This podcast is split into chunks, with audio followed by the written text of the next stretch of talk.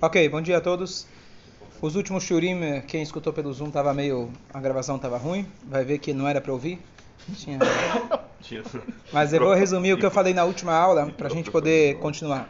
Se Deus quiser, daqui uma semana aproximadamente vai ser o aniversário do Rebbe de 120 anos. Sábado à noite que vem, eu já mandei convite para muita gente e propaganda. Quem recebeu, quem não recebeu, pode comprar pelo site. Se Deus quiser, sábado à noite que vem, não é esse o próximo, vai ter uma, um jantar. Hoje é o último dia que é o valor mais Primeiro barato. lote. É. Quem quiser o primeiro lote mais barato, hoje é o último dia para poder Amanhã já comprar o convite. Essa é a melhor propaganda. Not, Vale, ótima mais vale, barata. vale a pena, vale a pena participar, vale a pena participar, realmente vai ser um evento muito bom. Oi? Não, não, não. Costa a porta. Vou pensar. Ok. Então, a gente começou a falar um mamar, um profundo, uma análise profunda que o Rebbe eh, falou em 71. Eh, e basicamente ele trata sobre a escolha nossa, nosso livre-arbítrio, que é um dos temas que mais voltam em todo o shiur. Rabino, se Deus já sabe, será que tem livre-arbítrio? Então, qual é a nossa escolha? E também o livre-arbítrio, vamos chamar assim, de Deus. Porque Deus, ele diz, Asher bacharbanu mikol amim, a gente afirma, Deus nos escolheu de todos os povos. O que, que significa que Deus nos escolheu? Não estou aqui perguntando é, a pergunta que a gente já explicou, sim, várias vezes, o que, que significa que a gente é escolhido, é, será que a gente é melhor, será que a gente é superior? A gente já explicou várias vezes que o nosso papel, em duas, em duas palavras, é fomos escolhidos para mostrar que cada ser humano é escolhido por Deus. Esse é o nosso papel. Então não é não é que somos escolhidos e somos superiores e a gente pode pisar em cima dos outros. Não é esse, não é nesse é, nesse tom de escolhido. Escolhido é, como a gente fala, no mundo aí fora, escolhido significa alguém que está em cima da pirâmide. Escolhido para nós é alguém que está embaixo da Hanukkah, da menorá. A menorá é a pirâmide do lado contrário. Quem é escolhido é aquele que está embaixo para dar sustentação para todo o resto. Então, o que, que significa que Deus nos escolheu? Uma escolha, por definição, se eu ofereço para uma criança abacate com melancia e pepino, suco detox, uma época era moda, não sei, hoje em dia, todo dia, todo dia muda. Ou chocolate, eu não dei para ele nenhuma escolha. Então, escolha tem que ser se eu tenho duas coisas equivalentes e aí eu escolho uma delas. Então, nós começamos a falar sobre a nossa escolha. O que, que significa um Yehudi escolher Hashem? O que, que significa alguém escolher como seu norte, como seu GPS, como a sua, o seu direcionamento, a Torá e Hashem? Afinal, se a gente for analisar de forma, vamos chamar assim, fria, a Torá não tem competição, não tem concorrência. Todo mundo que chega a falar para mim, Rabino, não tive aqui, mas eu estava na concorrência. Eu pergunto se ele foi no Edir Macedo. Porque se ele for em outra sinagoga, sem querer comparar, somos todos parceiros. Não tem ninguém concorrendo com ninguém. Nós todos queremos o mesmo propósito. Então, qual que é a concorrência? Em termos de sabedoria, conhecimento infinito que a gente tem na Torá, não existe nada que a gente pode comparar com a Torá. Então, o que, que significa que nós escolhemos a Torá? Tem uma opção, tem uma, uma, uma, uma, uma decisão consciente que nós fazemos que eu escolho a Torá, eu escolho o judaísmo, eu escolho Deus como o meu Deus. O que, que significa isso? Então, para que eu tenha uma escolha, a gente precisa achar que há algum ponto de que o mundo aí fora nos oferece que a Torá aparentemente não nos oferece. Para que eu possa dizer que nós temos uma escolha. O que o mundo aí fora nos oferece? Então, a diferença entre a gente ganhar um lucro espiritual ou um lucro material, a primeira diferença é o imediatismo. Quando eu quero algo instantâneo e aquilo acontece instantaneamente, então saiba que a fonte daquilo não é as melhores. Eu já contei para vocês na última aula que eu caí num pequeno golpe de um dólar, é, já foi suficiente, espero, para não cair de novo. Então, quando você ganha dinheiro fácil, quando a coisa vai fácil, saiba que você está descendo. Se você está tá difícil, quer dizer que você está, você não concorda. Fala. Eu faço lemar quando a gente pede, por exemplo, a gente vai no OR, ele pede pro Rebbe interceder para alguém que está doente, faz Sim. esse faço lemar. Sim. É imediato, Rabino. Ah, é imediato. ok. Então você está dizendo que Deus muitas vezes também é imediato. Perfeito, muito bom. É, primeiro, nem sempre. Mas a gente faz segundo, faz reforço lemar. segundo, segundo, que quando você vai servir a Deus, nem sempre é imediato. Segunda coisa, isso sempre vem acompanhado de um esforço de nossa parte. E não simplesmente Deus cura ele e eu vou ficar aqui só olhando. Você fez teilim, você rezou, você se comprometeu a melhorar. Então tem um comprometimento de sua parte. Então a primeira coisa que o Rebbe analisa, ele fala o seguinte: o investimento no mundo material é um investimento a curto prazo. Maiores riscos e maiores, maior lucratividade. Mas, uma vez que você está dizendo, a gente está analisando o mundo material, por definição, o mundo material ele é limitado. Então, tudo aquilo que te dá um prazer imediato, tudo aquilo que te traz um lucro imediato, se você olhar a longo prazo, você vai ver que aquilo vai ser prejudicial. Essa é a regra geral. Talvez tenha exceções, o cara que ganhou na loteria está dizendo. Também o cara que ganhou na loteria e não trabalhou por isso, ele em algum momento, ele também vai, não vai saber apreciar o dinheiro. Não vai saber apreciar o dinheiro é, e muitas vezes ele acaba perdendo isso. O que acontece? No, na linguagem é, antiga, isso na verdade é a escolha que a pessoa fazia entre Deus e aquilo que é chamado Elohim Acherim, outros deuses. O que, que significa que nós viramos e falamos, eu sou judeu, eu aceito Deus como meu Deus? O que tinha idolatria? Você vai pensar, uma estátua. Por que, que alguém faz, faria uma idolatria? Porque todos os povos, antes de Abraão vindo chegarem, chegar, eles acreditavam no sol, na lua. Qual, qual que, que acontecia? Será que eles eram tão primitivos assim em acreditar que uma estátua poderia ajudar eles? E a resposta é que sim. A, a idolatria trazia uma ilusão muito parecida com a ilusão que nós temos quando a gente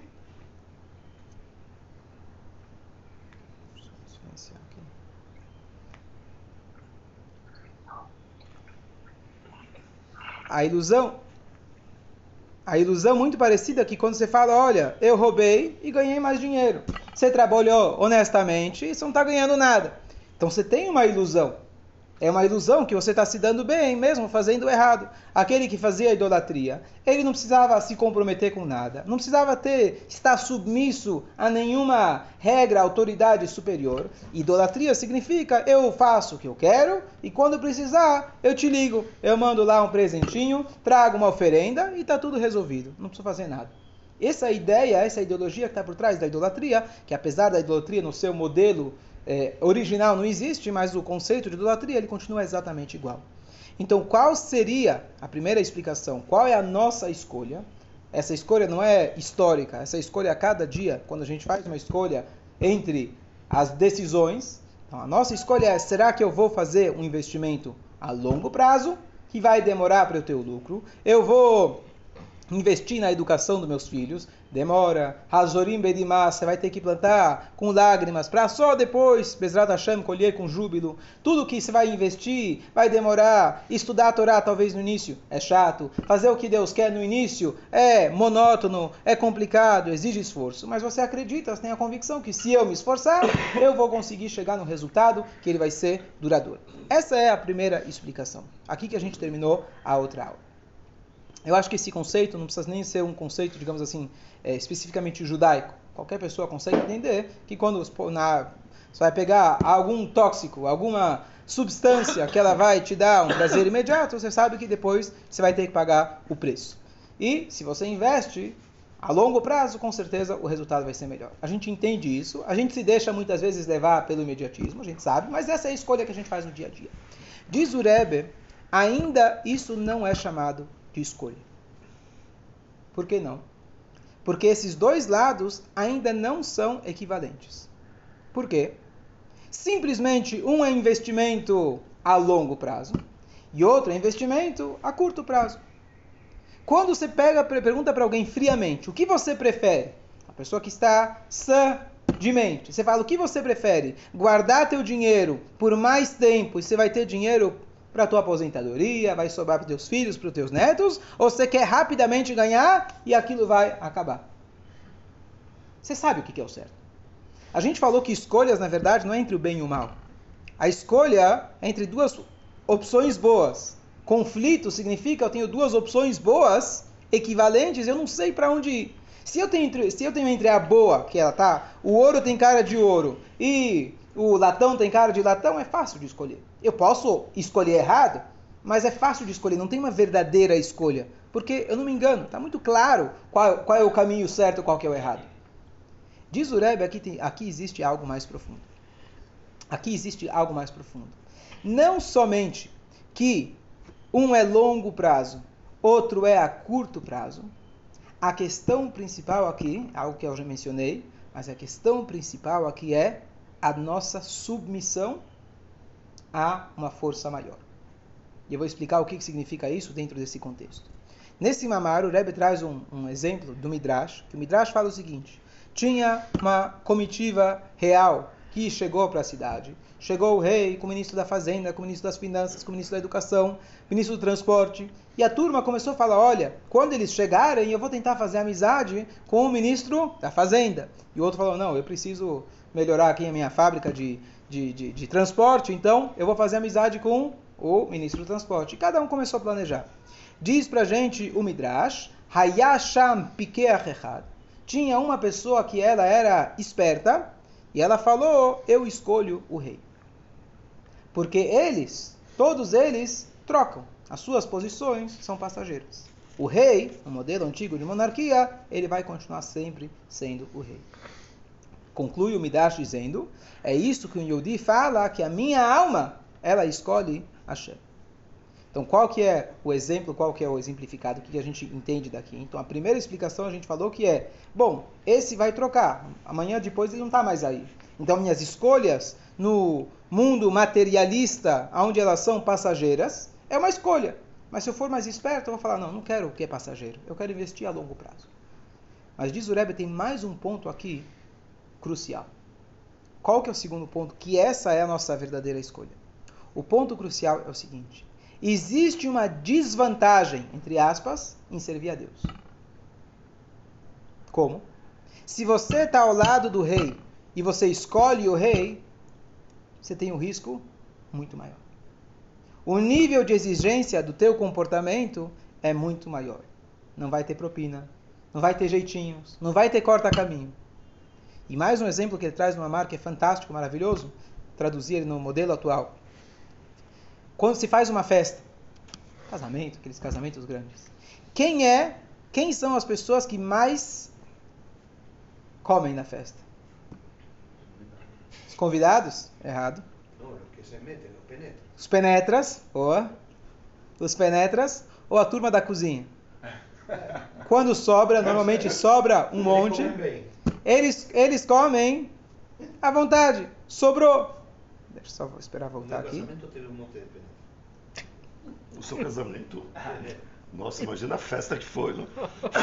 Recording in progress. E parou de novo. Buenos Aires parou, né? Ok. Foi aqui, foi aqui. Foi aqui? O que acontece? Você vai dizer, não, é claro. Então, o Arthur falou, a primeira coisa que vem em mente, quem vai comer? São os convidados. Errado. Porque você, como convidado, você tem a regra de etiqueta como você vem vestido. Você não vai fazer aquele prato de pedreiro, boia fria, encher de arroz e feijão por 3 metros. Você vai pegar. Hã? Sim? Quem, quem não tem. Quem não tem. Quem ganhou de graça a entrada do navio talvez faz. Quem tem um pouco mais de dinheiro, ele não vai fazer isso. O que, que ele faz? Vai uma vez na fila, Espera um pouco, espera o garçom passar, trocar o prato, aí finge de novo que não tinha comido, vai de novo. Você tem que ir com cuidado. Já o cara que está na cozinha, o que, que ele faz? Faz marmita, leva para tia, para avó, sabe como que é? Tá certo? As velhinhas que estão sempre colocando no bolso, conhecem? É, os docinhos da. Isso, isso também? Todo mundo. Não, hoje em dia. Hoje em dia. Hoje em dia já tem esquema que, que o dono da festa já tem alguém lá com uma caixinha pra você poder colocar. Pra poder. Não precisa colocar na bolsa, não precisa sujar teu, teu bolso, já tá tudo. Uh. Ok, bom que eu tava gravando. Quem é que mais come da festa? Obrigado, Marcos. Quem é que mais come da festa? É, não são os convidados. São a turma que não foram convidados, ou os penetras, ou os funcionários da cozinha que sobrou para eles, ou mais ainda, os cachorros e os gatos, quando você joga lá no lixo, eles também fazem a festa. E a pergunta que você deve se fazer é o seguinte: o que você prefere? Ser um convidado na festa? Comer um pouco menos? Vai ter que respeitar certas regras sociais? Ou você prefere ser um gato, um cachorro, um funcionário, um penetra? Essa é a escolha que a gente faz no nosso dia a dia. O que, que significa isso? Quando alguém escolhe, eu quero servir a Deus, não é somente que você fala, bom, vale a pena, vale a pena servir a Deus, vale a pena dar tzedakah, que amanhã depois vai voltar. Vale a pena cumprir o Shabat, que eu vou poder estar mais descansado para o resto da semana. Tem um comprometimento. E nem sempre você vai conseguir enxergar o resultado de tudo aquilo que a gente faz. Esse mundo é um mundo onde a gente vive no galuto. A gente vive na escuridão. Nem sempre o cara que serviu a Deus é o cara mais rico. Nem sempre o cara que cumpriu o Shabat você vê com seus olhos e vai dizer, bom, esse é o cara. Nem sempre. A gente vive no galuto onde Deus ele se esconde. É onde a gente tem ilusões que aquele que fez o errado saiu ganhando. Famosa pergunta: por que o, o rico, por que o, o, o justo sofre e o perverso ele tem sucesso? Então a gente não consegue necessariamente ver o resultado do investimento a longo prazo ou a curto prazo. Mas a tua inteligência não é apenas falar eu vou investir para o futuro. Porque se você fala investir para o futuro, o teu judaísmo ainda é egocêntrico. Um está pensando no resultado imediato e o outro está pensando no resultado a longo prazo. No fundo, no fundo, você não está servindo a Deus, você está servindo, servindo as suas necessidades. Quando a gente fala de escolha, significa eu escolho estar ao lado do rei. Porque eu prefiro ser um convidado na festa. Eu vou comer menos, eu vou ter que respeitar certas regras sociais, mas eu fui convidado. Aqui a minha dignidade, a minha alegria de eu poder ser convidado na festa e não ser um penetra. O que, que é essa escolha? Optar entre estar ao lado do rei ou ter mais benefício. E essa é a nossa escolha do dia a dia. Ter benefício imediato. Se eu focar no benefício, por mais que eu vou dizer para vocês, olha, dá da cá, que a Hashem vai devolver. Por mais que eu vou dizer para vocês, sirva a Hashem nesse mundo, mesmo que a gente não vê necessariamente o resultado, que lá na frente, depois de 120, você vai ganhar o Olamabá. É melhor. É melhor você servir a Deus que pelo menos você está pensando no Olamabá do que você pensar no resultado desse mundo. Mas sabe o que eu vou te dizer? Olha, lá na frente eu não sei o que vai ser. Deixa eu garantir o meu. No fundo, aquela pessoa que está pensando no investimento a longo prazo, ele ainda está pensando em si mesmo. A verdadeira escolha é falar: eu não estou preocupado quantos pratos eu vou ganhar, nem aqui, nem no mundo vindouro. A minha escolha é estar ao lado de Hashem. E aqui vem uma coisa muito profunda, que nem sempre você quer provar para alguém que o judaísmo é verdade. Você vai conseguir provar na, na matemática? Alguns vão se convencer, outros não. Por quê? Porque o mundo material, do formato que Hashem criou, ele fala mais alto.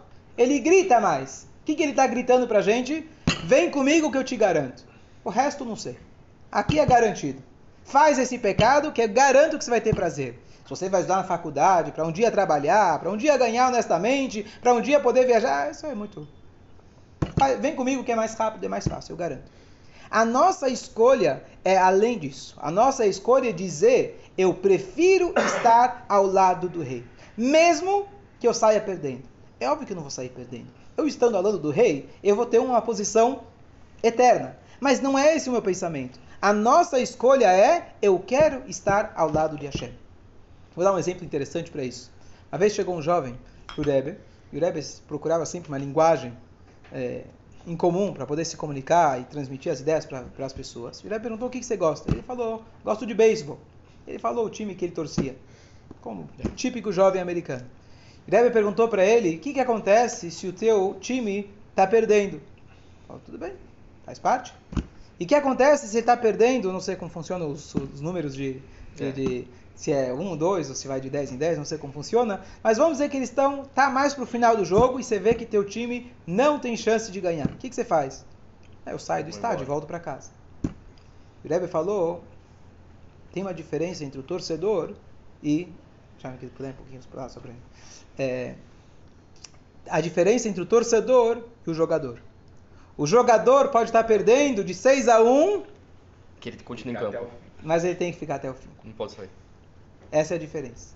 Você, o Rebbe falou, eu abençoo você, que você escolha ser um jogador na vida e não um torcedor. Então muita gente é torcedor. O que é um torcedor? Eu torço para quem está ganhando. Se o meu não está ganhando, eu vou abandonar. Eu não vou ficar com eles até o final. E a nossa escolha não é, não, eu vou continuar torcendo, você perdeu. Mas eu continuo. Eu continuo como o capitão que é o último a abandonar o barco. Então o Yehudi é óbvio que no final das contas você vai sair ganhando. Se você encara a vida como um jogador, não tem dúvidas que você vai sair ganhando. Mas a novidade, assim, o ponto é, crucial, filosófico desse mamar é para a gente meditar de que a minha escolha não é apenas, ah, eu vou ganhar mais ou vou ganhar menos. A minha escolha é eu quero aonde eu quero estar. Eu quero ser torcedor ou eu quero ser jogador? Torcedor está pensando no benefício que ele vai tirar. O jogador faz parte da carreira dele. Eu quero ser um convidado na festa ou quero ser um penetra? Eu quero optar por uma vida que o meu norte, a minha escolha é Deus, ou eu posso ter outras escolhas, onde talvez por muito tempo vai se sustentar essa escolha e vou dizer, eu levo uma vida livre de obrigações, isento de servir a uma força maior e eu estou feliz do jeito que eu estou. Tudo bem. Pode até ser, e aqui vem um ponto crucial, pode até ser que está ganhando mais, mas não é isso que importa. A pergunta é se você é um convidado ou se você é um penetra. E é isso, na verdade, quem lembra em Rosh Hashanah, aquilo que a gente fala, que em Rosh Hashanah Deus ele julga, em Yom Kippur ele sela. Quem ele sela? Então está escrito que Deus ele, ele os tzadikim, quem é justo, Rosh Hashanah já garantiu. Quem é pecador, Rosh Hashanah também já garantiu. E aqueles que estão no meio, aqueles que estão no meio ficam pendentes para o Yom Kippur. Quantas pessoas você acha de todo o universo, ou de todo o povo de Israel, que estão exatamente com a balança exatamente igual? Não sei como Deus faz as contas, mas seja lá como for o cálculo dele. Quantas pessoas você acha que estão exatamente igual? Então será que o Yom Kippur é só para essas pessoas? Outra pergunta. Será que quem reza em Rosh Hashanah e ele é tzadik, ele tem um mundo, um, um ano garantido? Parnassá, se fosse assim, todo mundo faria tudo certo. Qual que é a resposta? Na verdade, para os maiores têm as maiores responsabilidades. Quanto maior você tem mais responsabilidade e maior risco. Maior risco. Então o que acontece? Olha, isso é uma explicação muito básica no judaísmo. O que, que significa que Deus te selou para um ano bom? Pode ser que nesse ano, ao nosso ver, você não ganhou tudo o que você precisava. Você não teve aquela saúde que você poderia achar que a gente merece. Mas você teve a sorte do tempo todo mesmo nos momentos difíceis, sentir que você era um convidado. Você sentiu o tempo todo que Hashem está ao seu lado. Então é um seguro garantido que nada de mal vai acontecer para mim, aos meus olhos, esse ano, se eu rezar em Rosh Hashanah? É um seguro garantido que se eu fizer as mitzvot, eu vou ter uma vida maravilhosa em todos os aspectos? Não, não, não é troca. um seguro. Não faz em troca. Não é um seguro. Sem dúvida nenhuma, a longo prazo, vai ser. Mas não é esse o meu foco. O seguro é que aonde quer que eu esteja, eu vou me sentir amparado. Isso significa que Hashem vai dar para a gente um ano bom. Bom significa, no sentido mais profundo, não apenas aquilo que a gente fala no sentido superficial. Bom significa, como David Mahamelach ele fala, mesmo quando eu estou nas profundezas do abismo, eu sinto que Hashem não me abandonou. Essa é a escolha que a gente deve fazer todos os dias. E por isso a gente falou que Hashem ele cede o tzadikim para um ano bom. Pode ser que ele vai viver, pode ser que ele não vai viver. Mas ele continua acompanhado por Deus, aqui ou lá. Pode ser que ele vai ter uma vida de, uma vida de desafios, mas ele ainda sente o tempo todo que ele está ao lado de Hashem como convidado. Quem são aqueles que estão pendentes? Então quem é o tzadik? O tzadik é aquela pessoa que fala para mim, a minha vida, eu só estou focado em ser um convidado. O que eu vou ganhar, não importa. É a pessoa completamente altruísta. Quantas pessoas tem assim por aí? Não muitas. Quantas pessoas são 100% egoístas? Tem muitas. Você, você pode cavar um pouco mais fundo, você vai ver que não são tantas assim. É só a gente cavar um pouco mais e entender que as pessoas também têm um desejo de crescer. Às vezes a pessoa não teve opção, às vezes a pessoa cresceu num ambiente que ele não teve outras, é, outra diretriz, se a gente conhecer um pouco cada pessoa, mesmo aquelas pessoas, pegar, entrar numa prisão, entrar num criminoso, você vai ver que no fundo, no fundo, muitas delas, talvez 99% delas, elas têm uma boa vontade, o senso de justiça. Mas que eu posso fazer? A sociedade não me ajudou. Sempre vai ter uma desculpa, mas a busca essencial do ser humano é fazer o bem, com raras exceções. Por isso a gente fala, quem é tzadik já está garantido. Quem é totalmente malvado também já está selado. Quem sobrou? 99% sobrou. Que cada um de nós todo dia está com esse conflito. Será que eu vou optar para ser um convidado? Que significa comprometimento? Que significa não pensar no meu benefício? Ou eu vou falar, sabe o que? Hoje, hoje, Deus, encola a cavode, deixei você na sinagoga, deixa eu fazer agora o que eu preciso fazer, deixa eu resolver meu problema sozinho. Já achei a vaga sozinho, não preciso mais pagar a sua tzedakah. Essa escolha, de, fala, fala a verdade, sim ou não? Não é o que a gente está todos os dias, toda hora, tentando resolver? Será que eu vou fazer o que Hashem quer de mim e eu vou estar ao lado dele? Seja lá quais forem as consequências, ao meu ver, ou eu vou fazer uma escolha que é mais imediata, mais cômoda, com menos comprometimento. E essas pessoas, que são 99% da turma, é eles que ficam pendentes até o Yom Kippur. Que entre esses dias você tem a chance de falar, não, com toda a dificuldade, com todo o desafio, eu ainda vou fazer essa escolha que eu escolho Hashem para mim. Voltando então, resolvendo a primeira pergunta, o que, que significa que o Yehudi escolhe Hashem? Quando é uma escolha, tem que ter duas opções equivalentes. Então a primeira resposta foi que a escolha entre o curto prazo, investimento a curto prazo, a longo prazo, mas ainda não são equivalentes. A escolha, na verdade, é entre eu ter o resultado que eu quero e ser um penetra, ou não me importar com resultados e saber qual é a minha posição, ao lado de quem eu estou. Essa é a nossa escolha do dia a dia. E isso não é só lá atrás, no Har Sinai, quando Hashem escolheu a gente, ou a gente escolheu Hashem. Essa é a nossa escolha todos os dias. Eu posso, por um lado, falar, eu quero ter o resultado imediato. Não só do imediato, eu quero ver o resultado. E o importante é que eu vou sair ganhando. Isso pode ser no aspecto material até espiritual. Mas você está focado no teu benefício. A escolha que a gente deve fazer é entre isso ou falar, eu quero ser um convidado da festa. Talvez ele vai ser mais exigente comigo, talvez ele vai ser mais rígido, talvez, como o rei Salomão fala, quanto mais conhecimento, mais sofrimento. Então, se eu avançar, pessoas falam, Rabino, por que você me disse isso? Agora eu fico com consciência pesada, preferia não saber. Faz parte da vida. Isso significa que você avançou, não o contrário. Então, esse fardo, entre aspas, é a nossa escolha. Não é um fardo. Com certeza, a longo prazo, a Hashem vai nos recompensar. Com certeza, você vai ter uma vida mais feliz. Mas não é isso que é o, a base da minha decisão. A base da minha decisão é de ao lado de quem eu quero estar. A gente conclui por aqui. Na próxima, se quiser, a gente vê qual que é a escolha de Deus sobre nós. Bom dia a todos, bom dia a todos. Mas muita gente prefere